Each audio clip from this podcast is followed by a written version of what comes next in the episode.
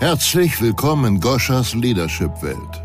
Goscha von Stipp ist eine echte Leaderin mit echter Erfahrung. Sie hat alle Phasen der Entwicklung einer Führungspersönlichkeit selbst durchlebt und dabei tausende Menschen auf internationaler Ebene betreut und gecoacht.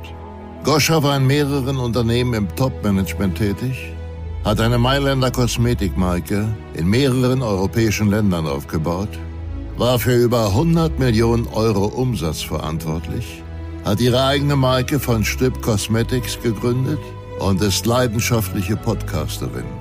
Heute in der Zeit der Wandlung unterstützt sie dich, die Ergebnisse zu produzieren, die du erreichen willst. Freue dich auf wertvolle Inhalte, praxisbezogene Methoden und fesselnde Interviews mit Führungspersönlichkeiten. Und jetzt viel Spaß und maximale Erkenntnisse mit der heutigen Folge. Ein warmes Hallöchen beim Shaking Up Your Leadership Podcast. Ich freue mich, dass du da bist. Ich habe heute eine richtig Rampensau-Unternehmerin, die Luba bei mir zu Gast. Luba ist, ähm, ja, sie unterstützt Menschen, ihr Kapital in Immobilien zu investieren und begleitet sie vor dem Kauf, aber auch nach dem Kauf. Also ein richtiges Rundumpaket. Herzlich willkommen, Luba. Schön, dass du die Zeit nimmst, um hier dein Wissen zu teilen. Herzlich willkommen. Ja, vielen Dank, liebe Goscha. Das freut mich auch sehr. Ich habe mich so auf das Interview auch schon gefreut. Voll schön. Ich sehe dich ja bei Zoom und ich sehe deine Augen richtig strahlen. Das ist so schön. schön, dass sich jemand auf meine Fragen freut. Luba, erzähl mal, wie bist du denn zum Immobilienbusiness gekommen? Wie hat sich das entwickelt? Ja, die Immobilien sind zu mir gekommen, muss man sagen. Ne? Also mit 19, ich meine, wir leben alle in Immobilien. Ne? Das, ist, äh, äh, das ist das, was uns täglich begleitet. Den einen mehr, den weniger. Und mit 19 Jahren bin ich dann selbst mit meiner ersten Kapitalanlage gestartet. Ähm, das war ganz klassisch. Also man kriegt ja, sobald du anfängst, Geld zu verdienen, ich habe ja erst eine Ausbildung gemacht und dann kommen ja so ähm, Einkommensströme auf dein Konto, wo die Bank sagt, oh, wir müssen uns zusammensetzen und über Altersvorsorge reden. Ich dachte mit 19 so, okay, ähm, so viel war es ja noch nicht, ne? aber dann habe ich mich und ich habe halt ähm, vorher BWL studiert, also Betriebswirtin und äh, die Zahlen haben mich eh schon immer interessiert und begleitet. Dann habe ich mich einfach so hingesetzt und habe mir ausgerechnet, was bietet denn die Bank denn normalerweise an. Also ich bin vorbereitet in das Gespräch rein.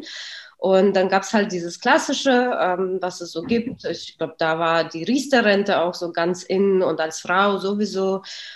Und dann habe ich gedacht, okay, ich saß schon mit meinem fertigen Exposé von der Wohnung, die ich ähm, finanziert haben wollte. Und die Bankberaterin hat mich natürlich für verrückt gehalten, weil willst du mit 19 Jahren Immobilie und das nicht als Eigenheim, sondern Kapitalanlage. Und für mich klang das andere eher logisch. Also das, wo ich dachte, okay, die Miete, habe das alles so gegengerechnet und dachte, das ist doch viel cooler. also das hat die Bankberaterin aber nicht so empfunden. 15 andere Banken auch nicht, aber die 16. hat es dann gemacht, wo ich so hartnäckig geblieben bin. Und dieser Berater hat dann aber auch die nächsten sieben Immobilien auch gemacht. Er hat schon den Kopf umgedreht, wo er dachte, ah, die Frau Siebre kommt, kommt wieder. Sie geht nicht, bis sie eine Lösung hat. Ne? Und ähm, diese Kreativität musst du aber bringen, wenn du selbst deine Ziele erreichen willst. Ne? Und ähm, deswegen, also mit 19 war es die erste, 21 war es dann die zweite. Und äh, mit 23 hatte ich dann noch ein Fünffamilienhaus dazu gehabt, also sieben Wohneinheiten. Auf einmal bist du mit 23 Vermieterin. Ähm, das war so, ich bin mit den Immobilien gewachsen bis heute. Und jetzt mache ich. Wahnsinn. Lass mich jetzt mal deine Alchemistin sein von dem, was du gerade gesagt hast. Das ist ja der Wahnsinn. Also als allererstes ist es absolut nicht normal, dass wir mit Immobilien aufwachsen und das zumindest so betrachten. Du betrachtest Immobilien für mich jetzt wie so ein eigenes Lebewesen. Ja, das ist für dich wie so ein, wie so ein Mensch, was letztendlich ja die richtige Betrachtungsweise ist, wenn du etwas äh, für dich Großes äh, platzieren willst auf diesem Planeten. Und dann bist du zu einer Bank gegangen, die dich angeguckt haben, wie, ähm, ja, äh, mit großen Augen und haben sich gedacht, okay, was ist mit der los? Äh, ist, sie, ist sie 29 oder ist sie 19?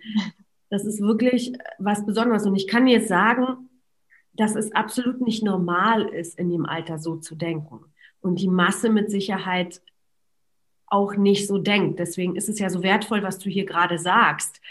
Und wir werden da auch noch mal genauer eingehen, weil es gibt ja eine ganz einfache Rechnung, wie man so eine hm. Wohnung oder eine Immobilie als Kapitalanlage für sich anschaffen kann und was das für einen Mehrwert hat. Ich persönlich bin jahrelang im Hamsterrad gelaufen. Also ich hatte nicht das Mindset wie du. Das ist ja schon fast irgendwie, als hättest du es aus dem Vorleben mitgebracht, ja? Ja, das war und, wirklich intuitiv. Also viele fragen mich und für mich war das so, als wäre das selbstverständlich. Ne? So, wie kann man ja. was anderes machen? Und, genau. Ich ja. persönlich habe Mentoren, die mich im Finanz, ähm, in der Finanzbildung unterstützen, weil ich jahrelang im Hamsterrad gelaufen bin, in das typische Banksystem gefallen bin mhm. und einfach nicht das Wissen hatte, weil ich das zu Hause nicht mitbekommen hatte. Ich hatte es auch intuitiv nicht ähm, mitgebracht, so wie du. Mhm. Und äh, finde das total spannend und auch extrem motivierend, gerade für junge Leute, die sich denken, mit 19, wie kann ich das? Ja, wenn ich mich durchsetze und den richtigen Partner dafür finde, schon. Ähm, Jetzt gucke ich nochmal auf die nächste Frage. Warum, was letztendlich ja die Überleitung davon ist, warum denkst du, denken die Menschen, ich brauche viel Geld, um eine Immobilie zu haben? Ich denke, mit 19 hast du noch nicht so viel verdient. Ja, also viel, was ist viel Geld? Das ist schon mal die erste Frage. Ne? Ja. So viele. Du musst die Immobilie ja nicht bar selbst kaufen. Ne? Ähm, aber ich kann ja auch zu mir sagen, ich habe damals äh, mit 19 äh, schon Geld angespart gehabt. Ähm, der Markt war ja noch ein bisschen anders. Die Preise waren anders, aber auch die Zinsen. Also das ist anders zu vergleichen wie heute. Ähm, das ist aber ganz einfach. Früher haben die Banken mehr Geld verdient, heute der Eigentümer, weil die Tilgung ist jetzt höher. Also es ist immer die Gestaltungsweise. Ne? Und ja. finde ich ja auch die Immobilie als Werkzeug so faszinierend. Das ist nicht nur, was Finanzen angeht. Und ich sage immer diesen Satz, weiß nicht, ob den viele verstehen oder nicht, aber nicht die Immobilie macht dich vermögend, sondern deine Persönlichkeit. Und das ist ja dieses ähm, hartnäckige nach Lösung suchen, weil ich höre nicht auf, bis ich das als, nicht als Lösung habe. Ne? Egal jetzt ob im Unternehmen, beim Kunden oder auch bei mir damals. Ne? Wenn ich das mir in den Kopf gesetzt habe, ich höre nicht auf, bis ich es endlich durchgebracht habe. Und dann suche ich so lange nach dieser Lösung und die Konstellation ist mir dann egal. Aber die, also dieses Lösungsorientierte. Ne? Und wenn du halt noch heute noch nicht so viel Geld hast, dann setz dir doch das Ziel. Bis wann? Weil die Leute haben ja dieses Ziel nicht. Okay, Immobilie ist zu teuer, da braucht man viel Geld erledigt. Nein, komm zu mir, dann machen wir. Also du weißt ja dann diese Voraussetzungen, ja. Wenn du heute noch nicht kannst, dann lass uns doch die Voraussetzungen dahin schaffen, weil dann weißt du ja, was dafür nötig ist. Dann weißt du, wie viel Geld brauche ich, bis wann. Und das ist das Faszinierende. Ich habe manchmal Kunden, die trauen sich an die erste. Die meisten wollen sofort die zweite. Die Frage war gestern, hat mir schon der Kunde die Frage gestellt, bevor er die erste gekauft hat, wann kann ich mit der zweiten? Das ist klar, weil dieses Werkzeug ist so mächtig. Nur fang mit der ersten an und entwickel dich dahin. Du entwickelst, wie gesagt, dich mit der Immobilie. Also für mich ist es ein Persönlichkeitsentwicklungswerkzeug. Ja. Und Finanzen ist ein Faktor, was zeigt, gehst du mit der Entwicklung mit oder nicht. Viele sind der Immobilie noch gar nicht gewachsen, weil das ist Verantwortung, das ist ähm, Problemlösung, das ist, also das entwickelt dich als Mensch. Ja, total spannend. Was ist denn so als Einstieg nötig? Kann man das überhaupt so global sagen, damit ich darüber nachdenken kann, mir eine Immobilie anzuschaffen, die einen Mehrwert langfristig für mich hat? Mhm sehr interessante Frage. Das ist halt sehr individuell. Also muss ich ehrlich sagen, wir gehen auch immer bei jedem individuell an, weil wenn ich dir heute sage, du brauchst 10.000, ähm, dann kannst du Immobilie, also das ist so weit gegriffen. Ne? Mhm. Das hängt immer davon ab, wie, wie sind deine Finanzen aufgestellt, ja. wie ist die Bonität, wie ist die Schufa, weil viele haben einfach so einen ähm, Mietermarktkredit und denken, das läuft, ähm, es zeigt nirgendwo auf, so ist es nicht. Ne? Oder ähm, andersrum, die Selbstständigen haben das Problem, sie haben viel Geld, also die können das ja schnell skalieren. aber von der Bonität geht die Bank nicht mit. Ne? Deswegen so pauschal wie möglich. Und dann gucke ich auch immer auf diesen persönlichen Faktor. Wenn das jemand ist, wie zum Beispiel alleinerziehende Mutter, dann habe ich ja auch die Verantwortung, wenn ich sie berate, falls mal was schiefgehen sollte. Das kann ich bei Immobilien nicht ausschließen. Ich kann das minimieren, aber sollte irgendwas schieflaufen, ist mir doch wichtig auch, dass sie ihre Existenz weiterhin behält, ne? auch wenn die sich an die Immobilie getraut hat. Und dann muss ich auch vorausplanen, okay, wie viel braucht sie? Wie ist sie als Mensch? Ist sie jemand oder er, der dann nach Lösung sucht oder ist es jemand, der, den ich mehr aufgreifen muss? Ne? Mhm. Ne? Also da gucke ich schon immer sehr individuell, weil ich fühle mich auch in der Verantwortung, manchmal vielleicht sogar zu viel. Mhm. Ähm, aber die Leute trauen sich ja diesen Schritt mit mir. Und äh, deswegen bin ich auch dann so, dass ich die begleite und sage, egal was kommt, aber lass uns die Probleme lösen. Erstens, wenn die gekommen sind, weil die meisten kommen nicht. Ich meine, die Quote bei uns ist, bei zehn Kunden gibt es zwei Problemfälle und die sind ganz easy zu lösen. Also aus unserer Sicht, aber das ja. ist, weil ich die Erfahrung habe.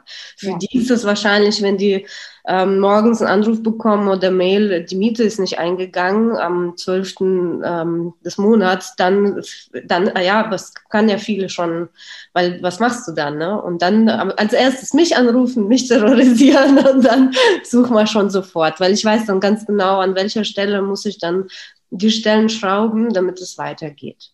Und wie gesagt, es gibt manchmal ganz komische Fälle, die kann man sich nicht erklären. Und ich frage mich dann immer, warum genau diese Person bekommt diese Fälle. Aber manche kriegen das am Anfang, wo sie gestärkt werden, manche nie, manche zum Schluss. Aber also zum Schluss heißt so zehn Jahre ist unser Richtwert, wo wir sagen, die Immobilie ist für zehn Jahre. Erstens, Zinsbindung ist zehn Jahre meistens. Und ähm, nach zehn Jahren kannst du es ja steuerfrei verkaufen. Und zehn Jahre ist so ein, so ein wie bei einem Kind. Ich vergleiche die Immobilien auch gerne mit einem Kind, weil so im ersten Jahr machen sie die ersten Schritte noch gar nicht. Nach einem Jahr weißt du, okay, ähm, weil da hast du so einen Zyklus durch, was ist überhaupt Immobilie? Das ist auch Learning by Doing. Mhm. Dann machen sie so die ersten Schritte. Mit drei Jahren ist die erste Entwicklung, da können wir die Miete erhöhen. und mit zehn Jahren, da laufen die schon selbstständig und du kannst schon entscheiden, wie geht's weiter im Leben. Wahnsinn, hast du Kinder? Ja, ich habe einen kleinen Sohn, ja. Okay, dann weiß ich, warum du da so gut in der Materie bist. Wie alt ist dein Sohn? Viereinhalb. Viereinhalb. Meine Kleine ist, wird im März zwei. Ja, ah, das ist auch schönes Alter, ne? Sie fängt gerade sehr, sehr viel an zu lernen. Das bedeutet, damit das Ganze wirklich erfolgreich ist, guckst du dir jede Person als Einzelperson an und entscheidest dann wirklich nachhaltig mit der Person, je nachdem, wie die Umstände halt eben sind. Spannend. Ja. Ist im Leadership sehr ähnlich, ähm, wenn, sobald jemand wirklich die Entscheidung trifft, erfolgreich zu sein. Ne? Hm, ja. Man kann da auch nicht Schubladendenken anwenden, sondern man darf sich wirklich die Person angucken. Ja, sehr, sehr, sehr spannend ich heirate meine Kunden. Weil das ist halt schon wichtig, wo ich mir denke, kann ich mir vorstellen, mit diesen Menschen zehn Jahre lang dann zu kommunizieren. Wir müssen ja auch, das ist ja echt eine Zusammenarbeit, weil ich brauche manchmal was von denen, die von mir. Das ist immer so ein Ping-Pong-Spiel und wo ich sage, mit diesen Menschen muss ich mich zehn Jahre wohlfühlen, sie mit mir ja auch. Ne? Und es ist okay, wenn es direkt am Anfang nicht passt oder beim zweiten Gespräch, mhm. also spätestens beim zweiten merke ich schon, okay, nicht meins. Ist auch okay. Also sie würden ja auch mit mir nicht zurechtkommen. Mhm. Ist ja auch Beziehungsebene hier, was wichtig ist. Mhm. Und in zehn Jahren, also freue ich mich dann mit diesen Menschen, die mit mir den Weg gegangen sind, ähm, die Vermögen zu sehen, von der Entwicklung zu sehen. Und weil da werden wir ja ganz andere Gespräche führen, weil diese Menschen müssen in zehn Jahren über andere Summen entscheiden da waren vielleicht schon ein paar Schicksalsschläge mit dabei. Ne? Vielleicht manche heiraten, kriegen Kinder, ne? dann denken die ja viel weiter. Dann gibt es vielleicht die eine oder andere Scheidung, wer weiß. Ne? Also auch solche Sachen muss ich ja dann auch mitbegleiten, mitberaten und das im Interesse von denen. Spannend, echt spannend. Was denkst du denn? Du hast ja mit Sicherheit mit ganz vielen Menschen gesprochen. Sind die Menschen, die zu dir kommen, schon vom Mindset weiter? Oder kannst du dir schon eine Meinung darüber erlauben, warum die meisten in diese Konsum-Hamsterrad-Falle fallen und sich eben nicht finanziell bilden, um eben solche Möglichkeiten zu, oder solche Chancen wahrzunehmen, die du machst? Ja, gibt verschiedene. Also es ähm, gibt viel, also das Thema Immobilien ist ja, glaube ich, aktuell auch auf Social Media überall so wird so gehypt. Ne? Immobilien sind toll und da wird so nach außen, als wär, wenn du heute Immobilie kaufst, bist du morgen frei, äh, kannst deinen Job kündigen. Und das finde ich ein bisschen schade, weil wie gesagt, die Immobilie braucht Zeit, das braucht Entwicklung. Wir wollen zwar alle von heute auf morgen Millionäre werden und ganz viel Geld haben, aber sogar auch die Immobilie schafft es nicht, auch wenn die meisten Millionäre mit Immobilien das werden. Ähm, du brauchst auch da Zeit. Und das wird halt so ein bisschen suggeriert, wo ich schon denke, klar, Marketing hin oder her, aber ich muss dann erstmal diese Glaubenssätze auch wiederum raus ähm, bringen, ne? weil das ist ja immer die Frage, was, wenn du keine Zeit und kein Geld in irgendwas investierst, dann kannst du ja auch nicht erwarten. Das funktioniert ja schon von Gesetzen des Geldes gar nicht, ne? dass dir jemand was schenkt und du einfach morgen einfach ohne irgendwas getan zu haben. Also das passiert vielleicht ab und zu mal, ne? aber mit diesem Denken darfst du an die Immobilie nicht rangehen, weil das ist ein bisschen Arbeit auch an dir selbst. Ne? Wie gesagt, auch diese Probleme zu lösen. Und viele sind in diesem Hamsterrad gefangen, weil es auch bequem ist. Ich meine, ich war selber zehn Jahre im öffentlichen Dienst, ähm, Angestelltenverhältnis, ähm, aber diese zehn Jahre bin ich abends nach Hause gegangen und habe zehn Jahre lang studiert. Am Wochenende war ich bereit, ähm, meine Zeit für Wissen aufzugeben. Ähm, jeder hat mich angeguckt, wie, ähm, also mein Freundeskreis damals war ein bisschen anders wie heute, mein Umfeld war anders. Und du musst bereit sein, aus der Reihe zu treten. Ich habe meinen Arbeitskollegen nicht viel erzählt über Immobilien. Ich habe einfach gemacht. Und dieses Machen ähm, natürlich verändert. Und da musst du halt so stark sein, zu widerstehen, deine eigene Meinung zu haben, zu sagen, ich mache das jetzt. Mhm. Ja, und ähm, vielen ist diese, also ich bin manchmal gemein und sage, es geht den meisten noch nicht so ganz schlecht, dass die nicht bereit sind, dieser Motivationsfaktor, wo sie sagen, okay, jetzt muss ich es ändern. Du musst halt ab und zu an so einen richtigen Tiefpunkt kommen, wo du sagst, okay, also jetzt geht es nicht mehr tiefer, jetzt dieses Radikale, weil zehn Prozent ist ja diese Motivation von dem Schönen, ne? aber sobald du wieder deinen Urlaub zweimal im Jahr geplant hast, dann ist es schon, ähm, sage ich mal, ist schon befriedigt. Ne? Und das sind halt diese Ziele, die sind so begrenzt. Ne? Ich habe ja, ich gehe ja auch auf dieses, in der Beratung auf dieses, was ist dein Ziel, was ist dein Wunsch, was willst du noch erreichen? Ähm, die wissen das teilweise gar nicht. Die Menschen wissen teilweise nicht, ähm, wofür braucht also was ist, wofür brauchst du die Immobilie? Ne? Weil viele sagen, kommen und sagen, oh, Immobilien, ich habe mal gehört, die sind toll, äh, die erste, aber wofür nutzt du sie? Wofür brauchst du sie? Weil, wie gesagt, das ist ein finanzielles Werkzeug, weil wenn du nicht weißt, wofür du dieses Geld brauchst, dann passieren ja komische Dinge mit dir dann irgendwann, ne? wenn du dafür keine äh, Zuwendung findest. Was wir Menschen nicht gewohnt sind, ist geduldig auf Dinge zu warten. Und alles im Leben braucht Zeit. Alles. Nicht nur die Immobilie, alles. Das ja. ist einfach das zu verstehen und dass es halt eben eine Million in, in Sekunden nicht gibt, es sei denn, du hast das Glück, in Lotto zu gewinnen, ist auch so ein Prozess und da bin ich total bei dir. Das ist einfach der Wahnsinn, was Ma also Marketing gerade vermittelt und wie viele Leute da nochmal in nicht nur das Hamsterrad, sondern auch noch in diese Falle fallen, dass sie daran glauben, dass es so schnell geht. Ja. Und ähm, das stimmt, man darf sich wirklich als Mensch entwickeln und ich kann ganz ehrlich, also ich habe 20 Jahre in der Corporate-Welt verbracht, ich habe sehr gut verdient, ich hatte tolle Benefits, ich war international unterwegs und habe mit Sicherheit eine ganz tolle, herausfordernde Aufgabe gehabt, aber ich habe noch nie so viel gelernt, seitdem ich Unternehmerin bin. Weil diese ja. Schmerz, den du gerade erwähnt hast, also diese richtige Lebenskeule, die du dann bekommst, genau das ist, was dich wachsen lässt. Für mich, also meine Erfahrung ist es, dass es gar nichts anderes gibt als das. Du musst das Schlimmste, den Schlimmsten ins Auge gucken, bevor du, bevor du wirklich wächst. Mhm. Und davon trauen sich halt eben die Menschen nicht. Das ist, ähm, ne, das ist halt eben bequem, so wie du es gesagt hast. Aber du wirst heute ja so ein bisschen das Geheimnis lüften. ich werde dich mal fragen, wie man so eine Immobilie zumindest im Groben kalkulieren kann, weil das hast du ja auch wunderschön auf deiner Webseite, die ich natürlich auch in den Show Notes verlinke. Aber bevor wir dazu kommen, wer ist Luba? Du bist ja nicht, äh, nicht in Germany geboren, wie man leicht hören kann. Woher kommst du? Wie ist deine Story? Ja, ich äh, geboren im Kaukasus, also Kaukasusgebirge in Russland. Ähm, mit zehn Jahren ging es dann hierher nach Deutschland und ich meine, da war das schon außerhalb der Komfortzone.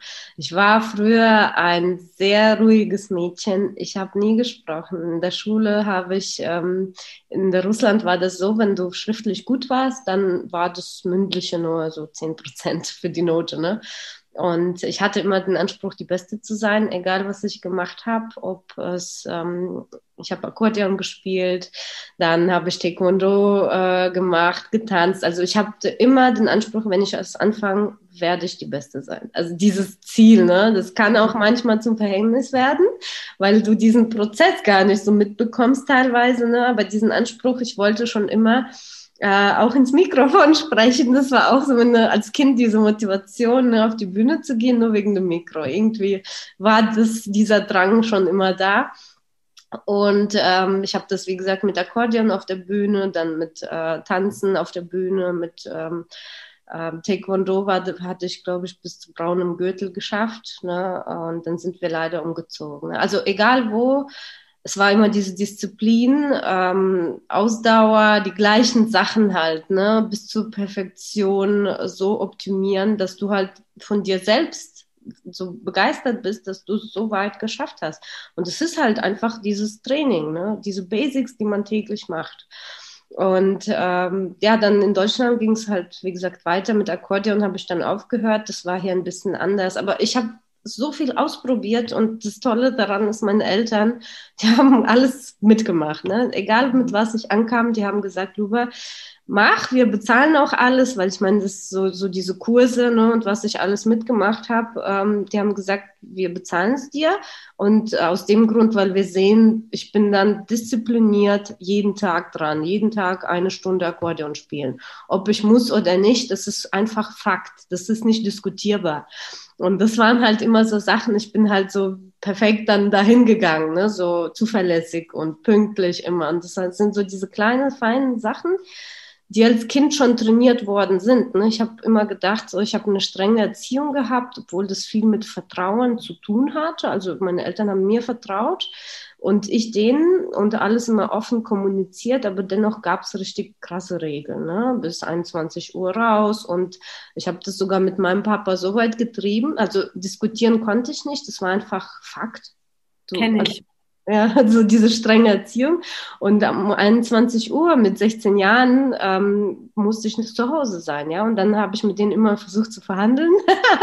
dann sagte er, okay, wir gehen einen Deal ein. Um 21.00 muss die Tür aufgehen wenn du eine Minute danach oder davor reinkommst, zählt es nicht. Zwei Wochen zu Hause. Das war so dieses Risikobereitschaft, ne? Und äh, natürlich habe ich mich umso mehr gefreut, wenn die Tür wirklich um 21 Uhr aufging und ich habe gewonnen. also so Sachen. Und ich habe natürlich auch noch zwei ältere Brüder, ähm, die haben mich auch geprägt, ne? Weil da ging es auch immer darum, äh, heul nicht rum als Mädchen, sondern zack mach das jetzt und über die Grenze hinaus. Und ähm, das waren halt, wovor ich, ja, diese weibliche Seite ist vielleicht ein bisschen untergegangen, aber ich bin so dankbar, dass ähm, genau diese Kraft auch in mir so jetzt ausgeprägt ist. Ne?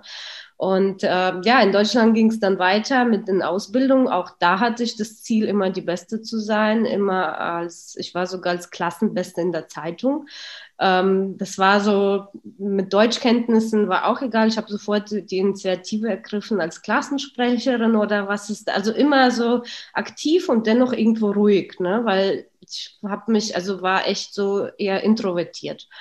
Und dann gab es auch ein paar komische Situationen, wo ich ausgelacht wurde. Dann habe ich mich weniger getraut. Und dann dachte ich, nee, du musst, du musst äh, reden können. Also ich wollte auch. Ne? Ich habe immer diese Menschen bewundert, die einfach frei reden konnten vor Gruppe von Menschen. Ne? Und das war dann, wo ich gesagt habe, okay, das musst du auch. Und ähm, ja, dann war ich auch schon verheiratet. Ähm, das hat mich auch ganz geprägt. Ich meine, es war so, als würde ich als perfekte Tochter alles richtig machen ähm, waren dann auch mit meinem Ex-Mann jetzt äh, sieben Jahre zusammen, danach geheiratet, das mit fünf Familienhaus. Ich hatte einen tollen Job, ich habe die höchste Karrierestufe, ich habe viel Geld verdient als Frau mit jungen Jahren. Und dann lag ich in Mexiko und dachte mir, das, es fühlt sich alles so leer an. Du hast alles, aber du hast nichts. Und dann dachte ich, das ist einfach nicht mein Leben. Ich habe mit 25 Jahren alle meine Ziele erreicht, die halt so auf gesellschaftlicher Ebene ja.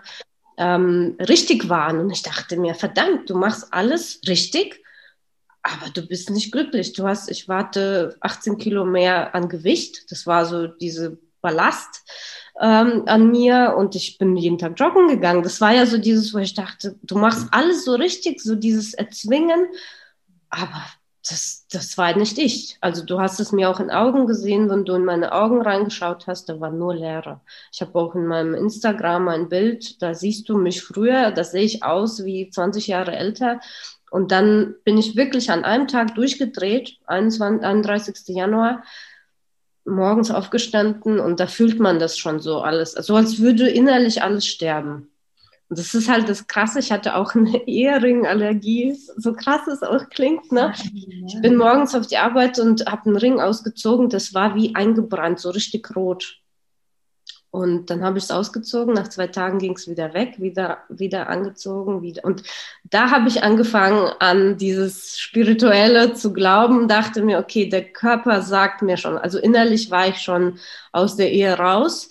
Und da habe ich mir gedacht, okay, es existiert noch irgendwas ähm, außer nur den Mensch hier, ne? Und weil ich war früher eh so, ja, sag mal, viel mehr anders orientiert und diese Ziele erreichen. Es hat ja auch geklappt. Nur dieser Sinnerfüllung, die war überhaupt nicht da. Und dann bin ich an einem Tag aufgestanden und habe meinem Mann gesagt, ich gehe also ich verlasse dich, für den war das wie, es würde ja. die ganze Welt zusammenbrechen. Und die Antwort darauf, die war eh genial, weil da ging es nicht um Liebe, sonst was. Der hat gesagt, du kannst nicht gehen, wir haben das Haus. Dachte ich, cool, okay, dann bleibe ich. Nein, natürlich nicht. Aber da, das Interessante war, wo ich mir dann viele Gedanken gemacht habe, ähm, auch wo es um Scheidung ging, die meisten, also den meisten war so egal, wie es dir ging, außer Eltern. Die haben mich wieder alles aufgenommen. Meine Mama hat damals zu mir gesagt, weißt du, Schatz, mir ist nur wichtig, dass du dein Lächeln wieder bekommst. Mehr wollen die Eltern nicht sehen, die wollen Nein. dich glücklich sehen. Und die Freunde, die haben mich, jeder hat mich nur gefragt, erste Frage, was macht ihr mit dem Haus? Da dachte ich mir so, krass, ne? Also die Leute, denen ist scheißegal, wie du dich fühlst. Ob, und ich habe gestrahlt. Ich habe sofort 15 Kilo abgenommen. Das war so wieder ich, ne? dieses glänzenden Augen, obwohl ich nichts hatte. Finanziell bin ich mit null rausgegangen. Ich habe mein Haus meinem Ex-Mann, weil der wollte sich nicht einigen. Der war ja dann in dieser Schuldposition als Kind ähm, also wie ein Kind und hat gesagt, wenn du gehst, dann gehört dir nichts, obwohl ich, also die ganzen Kredite, die hingen an mir.